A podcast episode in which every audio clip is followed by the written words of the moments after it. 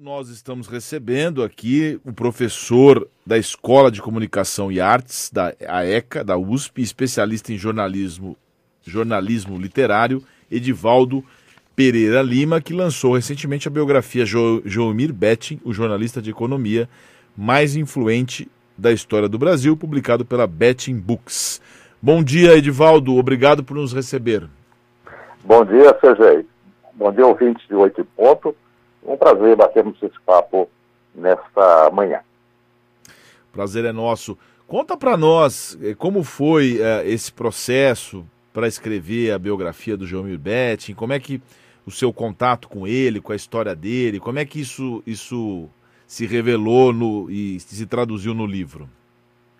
Sergei, a, a história do livro é assim. O, a ideia do, do projeto de se produzir retratando a memória do Joeni, nasceu, na verdade, da família, é, principalmente pelo filho mais velho do Joeni, que é o Gianfranco Betten, o Panda.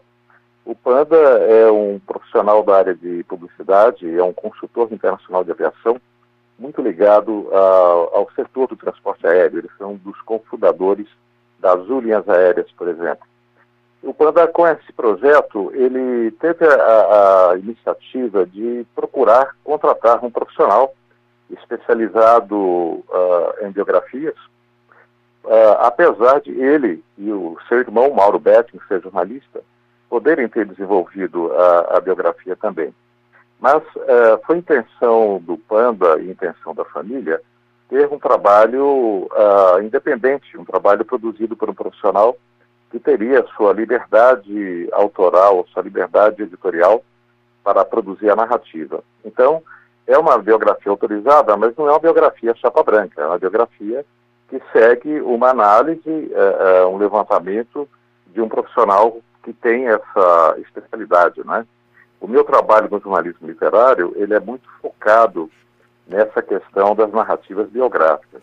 Então, foi um prazer quando o, Panda uh, me apresentou essa possibilidade e me envolvi no trabalho de pesquisa, levantamento, de mergulho intenso na história do Joemir, produzindo um retrato não só do lado profissional, já que o Joemir é, é um, um, um ícone do jornalismo independente brasileiro, do jornalismo de economia, mas mais do que isso, o Joemir foi um grande pensador social.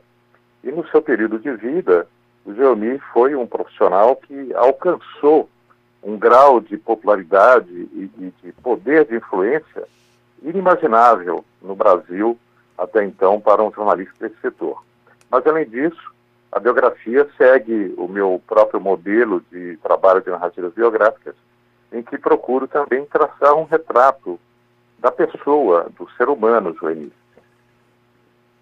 Essa, o, para quem não sabe, mas eu imagino que muita gente saiba, ele foi pioneiro no jornalismo brasileiro, atuou em veículos como a Folha de São Paulo, Estado, participou de programas das rádios Jovem Pan, Bandeirantes, CBN e também na televisão Gazeta, Record, enfim.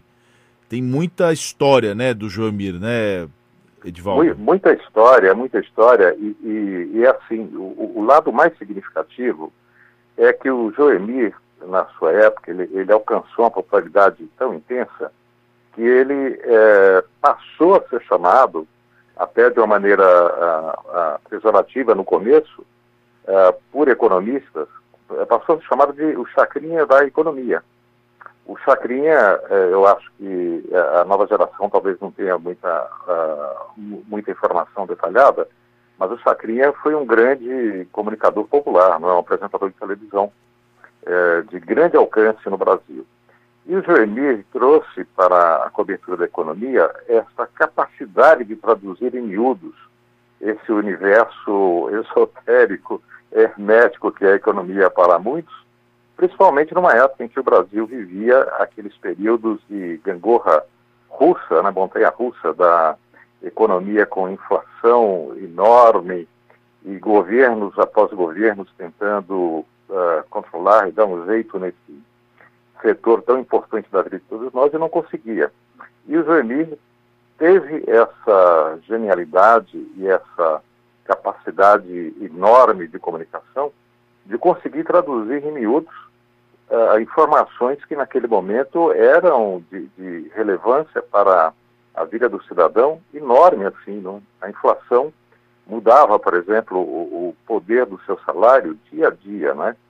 E o Joemir conseguiu é, um vínculo com a população, com a população de todos os níveis sociais, de todas as camadas sociais, traduzindo em miúdos o que significava aquela, aquela maluquice toda, né? Por exemplo, o, o, o mal, mal afamado Plano Collor de 1990, não é?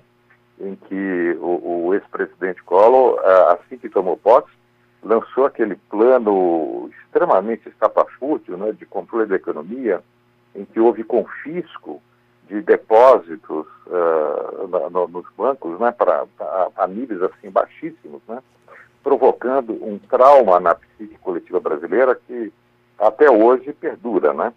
Então, há, há muita história e, e há, um, há, um, lado, assim, interessante que é isso. A gente é, sabe muito pouco sobre as celebridades, né? As celebridades estão presentes aí nos meios de comunicação todos os dias, mas a gente não conhece exatamente o, o ser humano que está ali por trás, né? Então, a biografia como essa, ela procura traçar um retrato é, do ser humano na sua complexidade. E a grande vantagem da, da biografia produzida assim é que o leitor que é cativado por aquele tipo de leitura, aquele tipo de história, por aquela figura que está retratada no, uh, no livro ou na, na, narrativa biográfica em outro formato, por exemplo, no cinema, em documentários de televisão, etc., a pessoa que é atraída por uma narrativa assim, ela acaba tendo um, um, um mergulho uh, intenso no período, no contexto social, econômico, cultural da pessoa e muito mais. Na, uh, no mergulho na história de alguém, você acaba uh, fazendo um trabalho de compreensão de quem somos nós como espécie, né, como seres humanos, e pode até encontrar alguma identificação com o seu próprio padrão de vida. Porque, assim, a história é de cada um. Mas o padrão universal que está por trás de tudo é um padrão que remete às histórias de cada um de nós, seres humanos. Um dos recursos que utilizo no método é a chamada jornada do herói, que é uma forma de se compreender a vida humana desenvolvida a partir da psicologia do famoso Carl Jung e da mitologia, a partir do trabalho do grande mitólogo dos anos do século XX, que foi o Joseph Campbell. Ainda no campo profissional, é, você tem uma passagem no livro que você é, estabelece, que você menciona que o Joamir, o Joamir Betting compreendeu muito bem o efeito dos processos, desses dois processos sobre a imprensa, que é o processo político e o processo econômico. Você até menciona aqui o endeusamento da economia em prol de um sonho nacional de grandeza. É, o fato de você denominá-lo o jornalista de economia mais influente da história do Brasil é por essa facilidade ou pela compreensão que ele tinha de tudo, desse entrelaçamento entre política e, economia? Ele tinha esse é, entendimento entrelaçado da economia, da política e, e, da vida do cidadão comum, né? da vida, é, digamos assim, da vida de carne e osso de cada um de nós, que enfrenta os desafios que a vida apresenta. Ele tinha uma formação acadêmica na área de sociologia e cresceu influenciado muito por um, o, o seu grande mentor, que foi o padre Donizete. O padre Donizete é, é, um famoso padre da década de 40 e 50 no interior de São Paulo, que se tornou famoso nacionalmente a partir do, é, início da década de 1950 por ele ser um, um, uma pessoa com capacidade de fazer milagres e tudo mais. Inclusive, é um fato que pouca gente conhece, o Joemir, quando nasceu no interior de São Paulo, em Cambaú, ele era um garoto gago, e ele foi curado dessa gagueira pelo padre Donizete. Só que o padre Donizete, ele passou a assumir uma postura de mentor do, daquele garoto que ele percebia um talento enorme, e o Padre Donizete tinha também uma visão social das coisas, uma visão mais assim, muito centrada em direitos humanos, esse tipo de abordagem. E ele passou a influenciar muito o Joemir nesse sentido. É tanto que quando o Joemir chegou a, a, a, final da adolescência, ou, ou, no meio da adolescência, o pai Donizete foi quem o encaminhou à cidade de São Paulo para que ele fizesse sociologia na, na, na Universidade de São Paulo e se tornasse jornalista. Então, essa figura trouxe ao Joemir uma forma de leitura da realidade em que eu entendo que o Joemir foi muito mais do que um jornalista influenciador na área da economia. Ele foi um grande pensador social e com uma postura de independência, né, de, de, leitura uh, desse setor tão vital para todos nós, que é a economia, sob a perspectiva de um entendimento uh, absolutamente profundo do ponto de vista do conhecimento técnico que ele tinha da economia e um conhecimento muito baseado também na questão do entendimento da, da ingerência da política nesse setor da nossa, das nossas vidas e do entendimento principalmente humano, não é? Então, ou seja, vou lhe dar uma ideia de, de, da, da, habilidade que o Janir tinha em traduzir essas questões todas da economia para o, o leitor, o ouvinte e o telespectador que não tinha conhecimento, uh, digamos assim, sofisticado da economia. Houve uma, uh, um certo momento em que houve um aumento de remédios. Simplesmente os remédios foram uh, aumentados naquele período. Naquela fase, uma dessas fases em que o Brasil vivia aqueles problemas enormes da inflação, os remédios foram aumentados, mas eh, eh, os medicamentos eh, veterinários não foram. Então, para traduzir isso e, e explicar esse, essa novidade para os seus acompanhantes, né, os seus seguidores, o Geomir usou uma metáfora assim genial. Ele disse simplesmente o seguinte: se você entrar na farmácia falando, você paga 10 reais. Se você entrar latindo, você paga 5. Às 9 horas e 13 minutos, nós estamos ao vivo aqui no Oito em Ponto com Edivaldo Pereira Lima, que é professor da Escola de Comunicações e Artes da USP e que lançou recentemente a biografia Joamir Betting, o jornalista de economia mais influente da história do Brasil, publicado pela Betting Books. É, Edivaldo, a gente começou o programa hoje falando da polidez, né, da virtude da polidez como sendo a primeira das virtudes, e o Joemir tinha essa elegância, né, tinha assim uma elegância no porte, no falar, foi diretor de grandes jornais, ele faleceu em 2012, né, a gente já tinha polaridades no Brasil, já tinha discussões políticas, claro. Né? Mas como é que você, no exercício, você que o conheceu tão profundamente, escrevendo o livro, como é que você acha, como é que você é, visualizaria a postura dele nesse momento mais polarizado agora, mais até é, em que até ex-diretores de grandes jornais estão enlouquecidos, até batem entrevistados. Como é que você avalia, como é que você enxergaria o Joemir nesse contexto? Sergei, olha só, uh, o Joemir uh, era uma figura de um, um, uma dignidade, assim, de, de, um caráter, de uma atitude eh, moral e, e, de muita consideração para com a figura humana eh, tão extraordinária que todos os profissionais que conviveram com ele, que eu entrevistei, por onde ele passou e, e pessoas que puderam conviver com ele me atestaram essa postura de polidez, né, essa, essa grande virtude que você aponta, e, e, de ser um gentleman independente, com, com atitude própria uh, de análise e compreensão da realidade social, econômica, política e tudo mais, mas sem cair no extremismo das polaridades que a gente vive de maneira tão dramática e tão triste, de um certo lado, no Brasil contemporâneo. Essa postura me faz imaginar, se o Joemir estivesse ativo hoje, nesse momento, ele é, entenderia que o seu grande papel, a sua grande contribuição para a sociedade, seria exatamente não cair em nenhum desses extremos e não ficar restrito a uma leitura uh, das questões mais contundentes da sociedade apenas pelo ângulo político. Porque se nós ficamos presos a essas polaridades, nós não temos a oportunidade de fazermos realmente uma leitura compreensiva das situações que se apresentam e que nos remetam a conseguirmos transformar a nossa postura, a nossa atitude, não é? E contribuirmos para transformar a sociedade. Então, por exemplo, no, no Brasil de hoje, não é?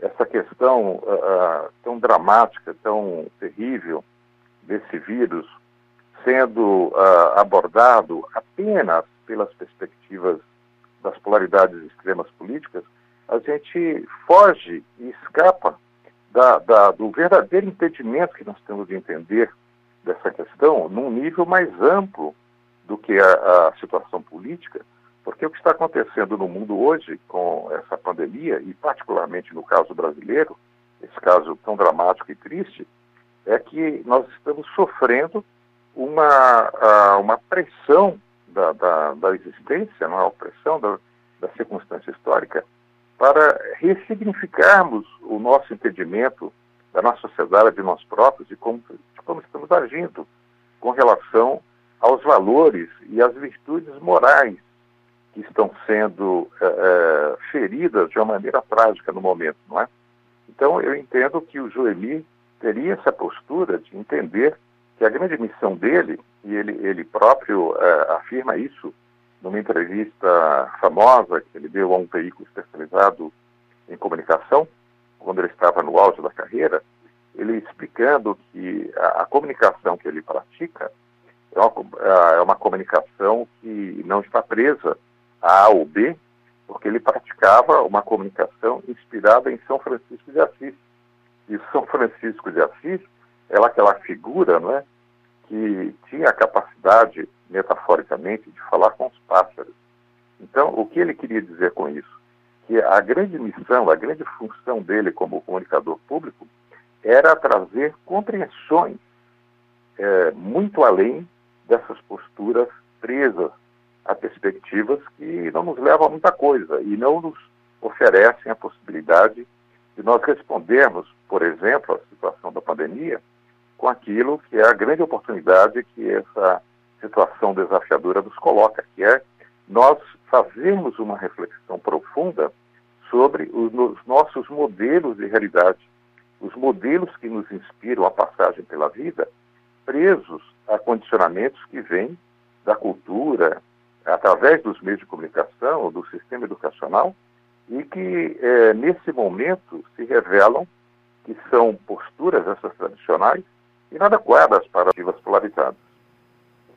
Tem uma passagem no seu livro que ele é questionado pelo Alexandre Machado, né, da, da, que entrevista na Playboy, que ele pergunta para o Geomir como é possível fazer jornalismo econômico para rádio, jornal e televisão todos os dias trabalhando em casa. Né? Isso numa, talvez, talvez não, né? 2000, ele faleceu em 2012, então não tinha nem cheiro de pandemia. Como é que você consegue as notícias? Aí o Joemir respondeu aqui, tá no seu livro, viu, Edivaldo? De cada 100 notícias que eu publico, 70 chegam para mim de graça e 30 eu vou atrás. Vem informação de todo o país, são documentos, cartas, leitores, enfim. Às vezes surgem denúncias terríveis. E é aí que entra a minha mulher que classifica o que é quente e o que é frio. Eu pego o que é quente, reclassifico, peço mais pesquisa para ela e só depois é que saio a campo para checar tudo. Né? Mas jornalista e o Boechat também deu uma declaração no seu livro dizendo que ele, ele, tinha uma ele tinha um requinte, né? Ele tinha uma capacidade de, de postura muito diferenciada. Esse era o grande jornalista, né? Com certeza, Sergei, porque olha só, uh, nós estamos muito presos a, a, boa parte da produção da comunicação de massa hoje em dia, aquele nível meramente informativo, né? Então, a, a função informativa dos meios de comunicação e, e Estou falando aí não só dos meios de comunicação tradicionais, mas de todo esse universo da, da, da comunicação digital de hoje em dia. Há uma função importante que esses meios desempenham do nível informacional, de trazer informação. Mas há um outro segmento que é muito importante e que, é, é, infelizmente, é pouco trabalhado ainda hoje, que é esse outro setor que serve ao propósito de ajudar o receptor a compreender de uma maneira mais profunda, mais significativa, eh, os acontecimentos sociais, os acontecimentos do dia a dia. E o Joemir, como eu comentei na, na, na resposta anterior, ele se colocou esse trabalho uh, produzido de uma maneira magnífica pela genialidade, pela qualidade do trabalho que fazia, era essa, esse desempenho, essa função de compreensão, de reflexão, de pensar, não é? Que é uma coisa que nós sentimos que hoje em dia está faltando muito, não é? Essa capacidade de nós todos podermos refletir profundamente, pararmos um pouco a correria do dia a dia, essa correria maluca em que estamos metidos nessa sociedade presa àquela matrix, aquele condicionamento cultural que é, quem gosta de cinema vai se lembrar do famoso filme de ficção científica Matrix, do final da década de 90, em que é, o filme traduz e revela como nós vivemos condicionados por visões de mundo que desempenham uh, efeito relacionado a interesses, outros que não os interesses da nossa consciência individual mais elevada. E uh, a compreensão é uma das funções uh, à disposição não é, daqueles profissionais de comunicação, como você, seja, que faz no seu programa, de traduzir miúdos e, e levar ao receptor a ter um lance de compreensão mais significativa da realidade, porque o que nós precisamos para estarmos vivos e para respondermos aos desafios que a, a vida nos apresenta a cada dia, como cidadãos, como indivíduos e como coletividade, é refletirmos, pensarmos e sairmos do lugar comum para não ficarmos presos a essa capacidade de manobra que é, grupos de, de diversos interesses e os governantes é, fazem, não é? Que é levar as pessoas a reagirem sem pensar, a, sem perceber que elas estão sendo levadas muitas vezes como massa de manobra para interesses escusos, interesses dos grupos que apoiam é, determinado governante num certo momento e que são interesses totalmente contrários àquilo que é mais é, é, significativo, mais importante para o cidadão.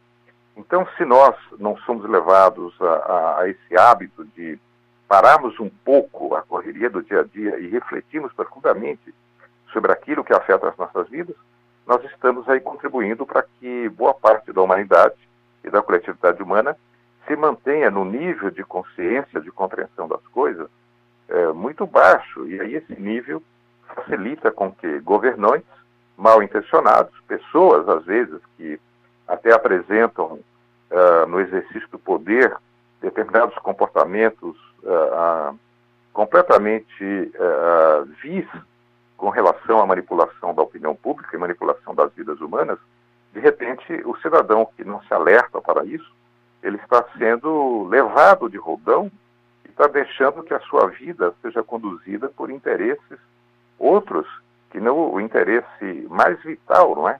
Que é de manter a consciência e tomar as decisões da sua vida de forma presente, de forma é, conhecedora profunda do caminho das ações que ele recebia.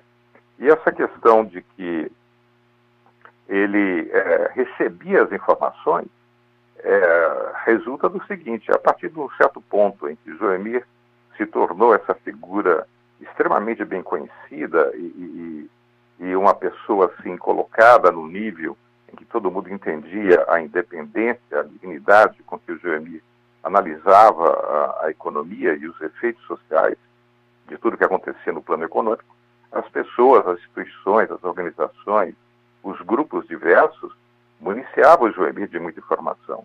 Então, ele tinha esse, esse radar totalmente ligado de pensar no dia a dia aqueles acontecimentos do plano econômico que seriam uh, relevantes dele analisar para trazer à pessoa o significado, a compreensão do sentido daquilo no seu bolso e na sua vida diária.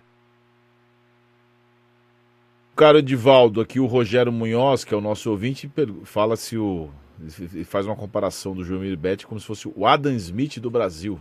Fez aqui uma, uma, uma homenagem, né? Falando em homenagem, para a gente encerrar, tem o lado pessoal do Joelmir. Eu conheci um pouco a família, conheci o Tiago, que era o Joelmir Betting, o Gianfre, Gianfranco Betting, é um dos filhos, né? Tem também o Mauro Betting. Quem são os parentes dele? O, o, o, Gianfranco a, a, e o Mauro são os únicos filhos do Joemi.